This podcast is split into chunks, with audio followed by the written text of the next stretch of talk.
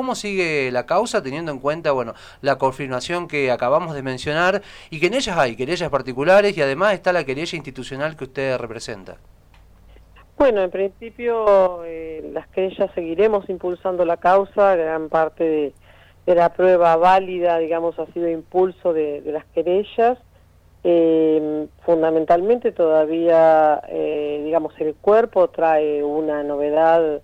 eh, que es muy contundente, pero que a los efectos de la investigación no, no genera más que una confirmación. Eh, y lo cierto es que ahora eh, urgen también otro tipo de pruebas que aún se encontraban pendientes. o sea que no es que viene, digamos, a, sino que continúa la investigación, continúa la necesidad de que esa investigación sea transparente, sea con celeridad. Ustedes saben que ha habido varios, este, eh, por lo menos dos planteos de recusación por parte de las querellas, eh, hay bastante eh, cuestionamiento realmente a la modalidad fiscal de llevar adelante la causa, fundamentalmente por la falta de consideración de la víctima, no ha tenido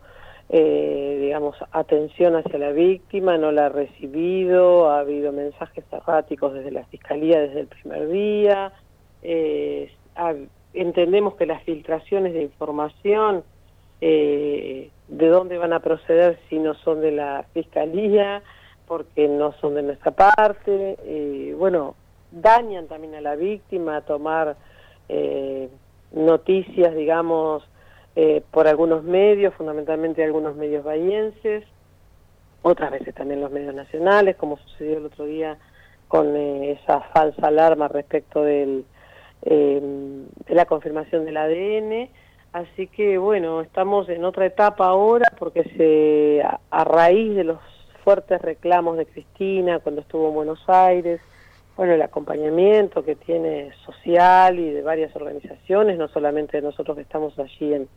en la querella, es que eh, el Procurador eh, General de la Nación decidió eh, integrar dos fiscales, dos fiscales temáticos con trayectoria, con especialización en el tema, en el caso del fiscal Heim, y iban a actuar de manera conjunta. Con lo cual ya hemos tenido una reunión que solicitamos las querellas, en la que estuvo Cristina también, y donde les hemos planteado la necesidad, digamos, de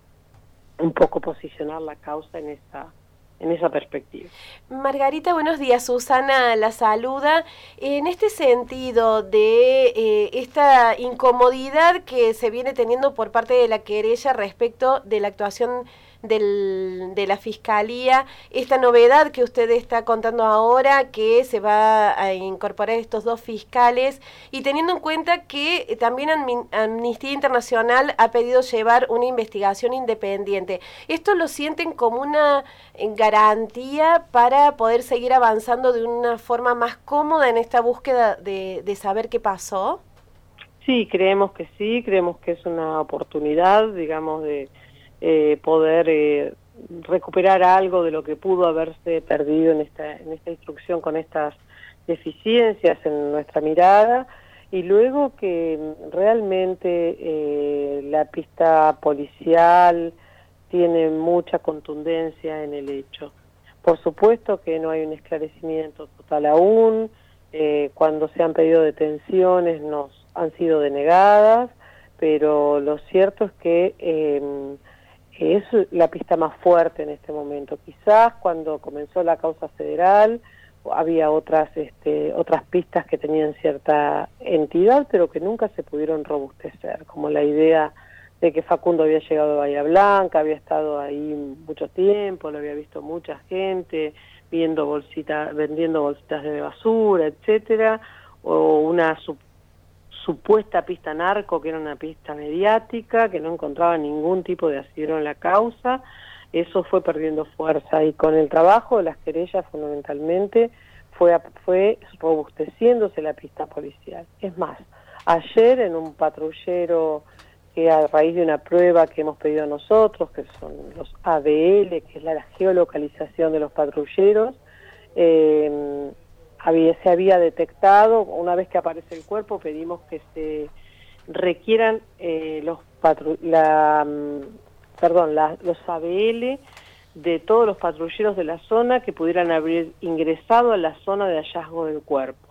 entre el día 30 hasta el día 15 de agosto, que es cuando se, se encuentra el cuerpo. Y lo cierto es que allí aparece un patrullero el día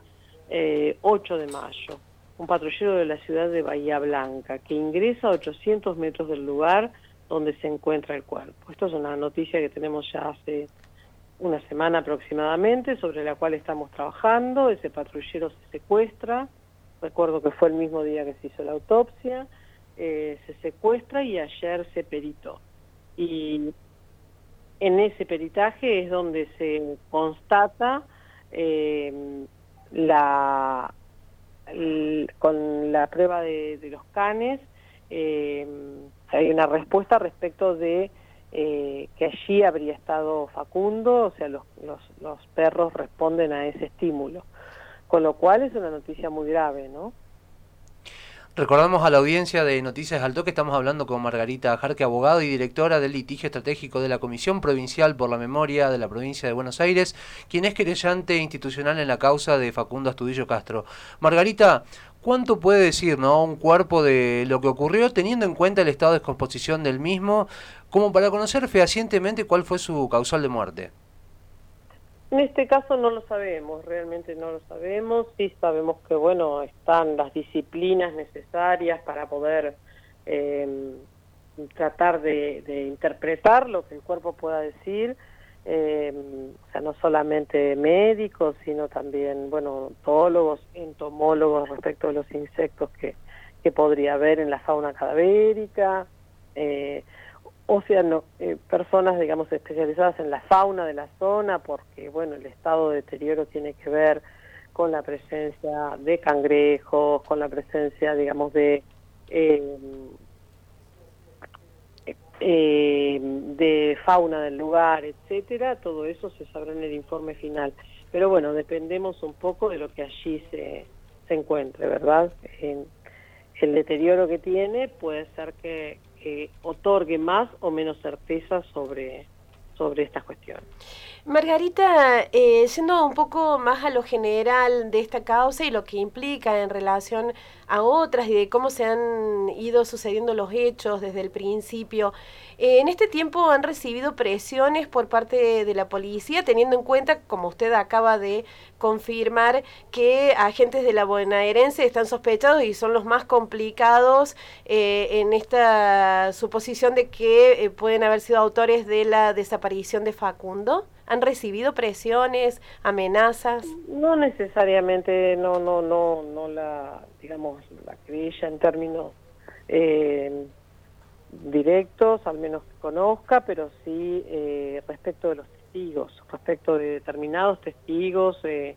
en el caso de los familiares, hermanos de Dayana, la exnovia de Facundo, hay un testigo en este momento eh, protegido por secuencias que vivió a posteriori de su declaración, también previo a su declaración, porque cuando viene a declarar a la sede federal puede contar los amedrentamientos y aprietes que había sufrido cuando en el marco de la causa provincial fue eh, convocado a declarar. Ahí hubo un incumplimiento muy grave, eh, que no se explica, y eso le coloco comillas, porque la justicia provincial no puede investigar hechos en los cuales puede estar la policía valiéndose de la policía. Y ahí hubo, toda la policía de la zona, zona estuvo en conocimiento de lo que estaba sucediendo con la causa, es ahí donde aparece eso que nosotros llamamos hiperactividad policial, o sea, hay mucha actividad policial en muchos tramos del camino de Facundo del día 30 y hay mucha actividad policial cuando este, arranca la causa provincial. A medida que iban apareciendo pruebas, la policía iba prestándose a declarar y tratando de otorgarle un sentido a esas pruebas. Así que eso es algo que, es muy patente en la causa y, y bueno, y también las amenazas, sí, otro, un, también un allanamiento eh, que si bien estaba ordenado por la justicia provincial, eh, lo realizó el personal policial de la zona, eh, vestidos de civil, con mucha violencia, así que realmente muy preocupante. Margarita, ¿usted cómo toma las palabras, no? Sobre todo la cercanía del ministro de Seguridad bonaerense, Sergio Berni, eh, que hace días señalaba, ¿no? Que este caso no se trató de una desaparición forzada por parte de la policía bonaerense, hecho que según la querella, ¿no? Sucedió después de ser demorado dos veces, primero como en mayor Buratovich y luego en teniente Origone. Sí, la verdad con mucha preocupación, con mucha preocupación, sí, estamos con mucha preocupación respecto de esa respuesta y de esas también intervenciones que en todo caso eh, lo que debieran es permitir la actuación de la justicia eh, sin esas, este, esas expresiones eh, que descalifican en cierto sentido el rumbo de la investigación.